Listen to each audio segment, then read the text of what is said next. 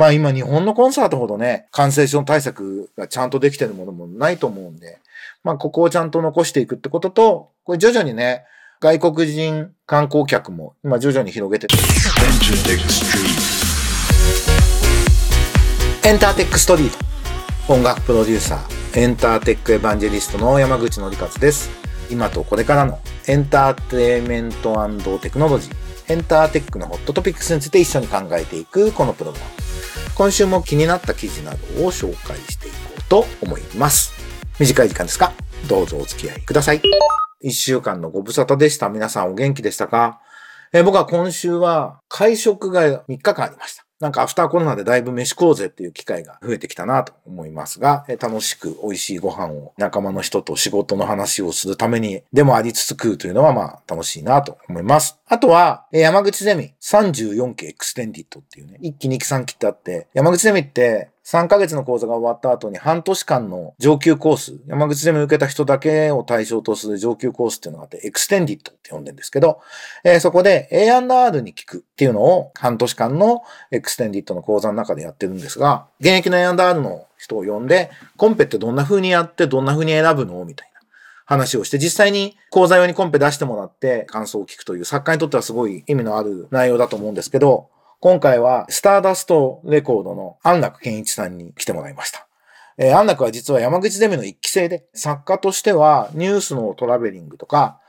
天野奈美恵ちゃんの実質引退作になったあの、ワンピースってアニメとのタイアップになったホープとかも書いているという実績を出して人間なんですが、なんかプロデューサーみたいな方向に行きたいというので、えー、僕もちょっと紹介をして、えー、スターダストさんの、えー、今レベルで社員 A&R 兼契約作家みたいな形で、契約作曲家みたいな形で活躍をしていて、なんで作曲家としてコンペで勝った経験もある、今や A&R プロデューサーとして作家からいい曲出させて売ろうとしてる、しかも山口ゼミ一期生なんで山口ゼミとコライティングファームがどういう風に変わってきたか山口ゼミの多分いいとこ悪いとこ俺より分かってると思うんですが、えー、なので、受験生もリアリティを感じられたんじゃないかなと思います。で、まあ本音でね、何でも話せるんで、今の最近の音楽シーンのトレンドとか、みたいなことも、いわゆるボカロ的な音楽の取り込み方っていうのを、今どんな風に考えて、ユーザーの動きをどういう風に見てるのかみたいなのの、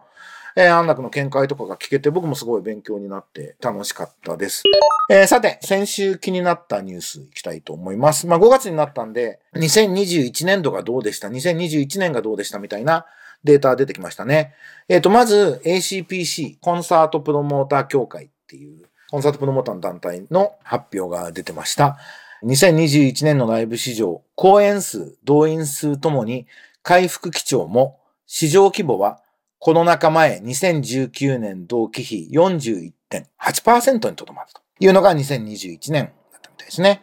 えー、2021年の公演数は26,383。これは2020年の248%、つまり2.5倍、約2.5倍ってことで、えー、コロナ禍前の2019年と比較しても82%まで復活しているってことなんですね。で、2021年の2284万人っていうのは、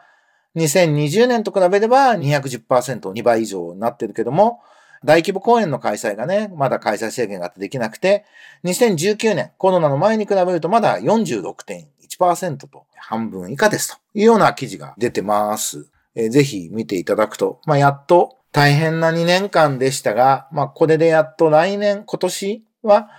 2019年にまだ追いつかないかもしれないけど、それに結構近いところまで行けて、来年は2019年よりも上回る過去最高にしていくみたいな流れが見えてきたのかなというふうに思います。なんかいろんな細かい分析が出てて、えー、海外アーティストも、えー、と再開されてよかったですねっていうのと、大都市圏はだいぶ平常値の数値につながってるけど、中小がまだ差があると。できてないと。で、ライブエンターテインメント関連企業やフリーランスの技術者の経済的損失が深刻化していると。っていうような課題も出てきてるし、やっぱりファンもね、まだね、おばあちゃんがライブ行くのやめなさいって言うみたいなことがきっとあると思うんで、まあその辺の意識改革みたいなのをね、まあ今日本のコンサートほどね、感染症対策がちゃんとできてるものもないと思うんで、まあここをちゃんと残していくってことと、これ徐々にね、外国人観光客も今徐々に広げてってるんで、まあ来年あたりね、ちゃんと外国人観光客に日本人アーティストのコンサートを見せていく。っていう、インバウンドも考えていく必要があるのかなと思いましたが、まあ、明るい方向のニュースなんではないかと思います。からもう一つ、これミュージックマンネットの記事を見てますが、ネクストーン2021年4月期、今期の、えー、は売上高営業利益で過去最高を更新と。次の期2023年期も最高益更新を見込むという記事が出てて、まあいいニュースですね。細かいとこは見てもらいたいんですけど、やっぱり CD 周りは前年比75%だけど、インタラクティブ配信が伸びて124%。から放送有線に関してはネクストーンに預ける人が増えたってこともあって150%。なんで、えー、著作権徴収量全体で前年同期比111%っていう記録なんですね。えっ、ー、と、ネクストンって大体ジャスナックの著作権取扱金額で言うと、え、4%程度だって言われてたんですけど、まあ、ジャスナックはほぼね、横ばい状態がずっともう十何年続いていく中、ネクストンは前年比ずっと伸ばしていて、なんで今5%ぐらいにこれなってるんじゃないかなと思うんですが、ネクストンってデジタルに非常に強い、しっかりと透明性の高い徴収分配をやる会社なんで、まあ、ネクストンが伸びていくっていうことが、まあ、日本の音楽界の活性化だし、特にデジタルマーケットの活性化につながると思うんで、ネクストンが調子がいいっていうのは、えー、いいニュースなんじゃないかなと思います。なんかね、ジャスラックの悪口言う人がネットに多かったり、逆に極端にジャスラックのことかばう人が多かったりするんですけど、まあ、ネクストンがあることで、ジャスラックの改革が進んできたというのもあって、でもまだまだね、やっぱり理事のおじいちゃんの作家の先生とかがデジタルわかんないんで、どうしてもそういうこう、今までのアナログライクなやり方に引っ張られるっていうのがジャスラックの弱点だと思うんで、まあ、ネクストーンを注目していって、ネクストーンにジャスラックが引っ張られていくようになっていくと、えー、著作権全体も徴収額増えていくだろうし、音楽シーンも活性化していくんじゃないかなと僕は思っているので、そんな目線でネクストンもチェックしていただけるとありがたいです。それから、僕知らなかったんですけど、これ面白いですよね。世界一の YouTuber、ピューディーパイの日本移住。ゲーム実況系の YouTuber なんですね。僕ゲーム実況とか見ないんで全然知らなかったんですけど、2022年5月、今月、日本に移住してきたと。その動画見ました。面白いですね。で、スウェーデン出身のゲーム実況系 YouTuber で、イギリスに住んでいて、チャンネル登録者数が1億1000万人いるっていう、世界で唯一の個人の YouTuber なんだそうですね。なんで、こういう人が日本のいろんなとこに行っていろんなの上げていくのは、これからね、来年からさっき大事、コンサートでも大事って言った、あの、インバウンド、外国人観光客日本に来てもらうのにはすごいいいと思うし、まあ日本でね、稼ぎ上がるんでしょうが、ぜひ稼いでいただいて、なんか日本のブランドを上げていくのをね、個人の人がやってくれるっていうのはいいんじゃないかなと思います。結構過激な発言で国や企業とトラブルを起こすのも特徴だって書いてあるんで、まあぜひ日本のね、いろんな政府や自治体や企業とトラブルを起こしてですね、問題提起していただくと、日本のためにはプラスなんじゃないでしょうかと思いました。僕何もしその、日本に来たよっていう動画を見ただけで、このピューディーパイさんについて喋ってるんで、なんか的外れだったらごめんなさいなんですけど、まあでも世界一のね、YouTuber が日本に住みたいって、日本が好きで日本に住みたいっていうのは、まあ素直に喜ぶのがいいんじゃないかなと。僕もこの機会にちょっとピューディーパイさんチェックしていこうと思いました。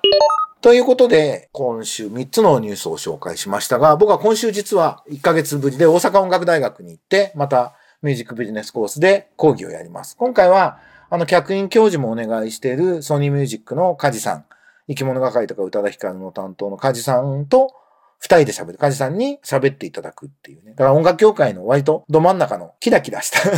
夢のあるお話を若い子の前でしてもらうっていうのはいいかなと思って楽しみにしてます。それから、実は僕が代表のスタジオエントレが神戸市に拠点を持つことにしました。初のブランチを神戸に持ちます。これ正式発表6月1日なんで、6月1日のリリースをご覧いただきたいんですけど、神戸市が 2C 系のエントリーさんはぜひエンターテックやってくださいって言われたんですけど、2C 系エンターメの起業家育成するインキュベーターを誘致したいというので、お話いただいて、お話いただいてって言いながら公募なんで、公募に応募して選ばれるっていうプロセスがあるんですけども、っていうところで今内定をいただいたので、6月1日に発表できると思うので、ぜひチェックしてみてください。なので、大阪音大と神戸市とそれぞれ月に1回ぐらいは僕行かなきゃいけないんで、まあ、できればね、まとめて2、3日関西にいて、いろんなことをしていくという機会に今年からはしていきたいなというふうに思っているので、関西在住の皆さんともお会いする機会は増えるんじゃないかなと。まあ、イベントみたいなことももちろん超積極的にやっていこうと思っているので、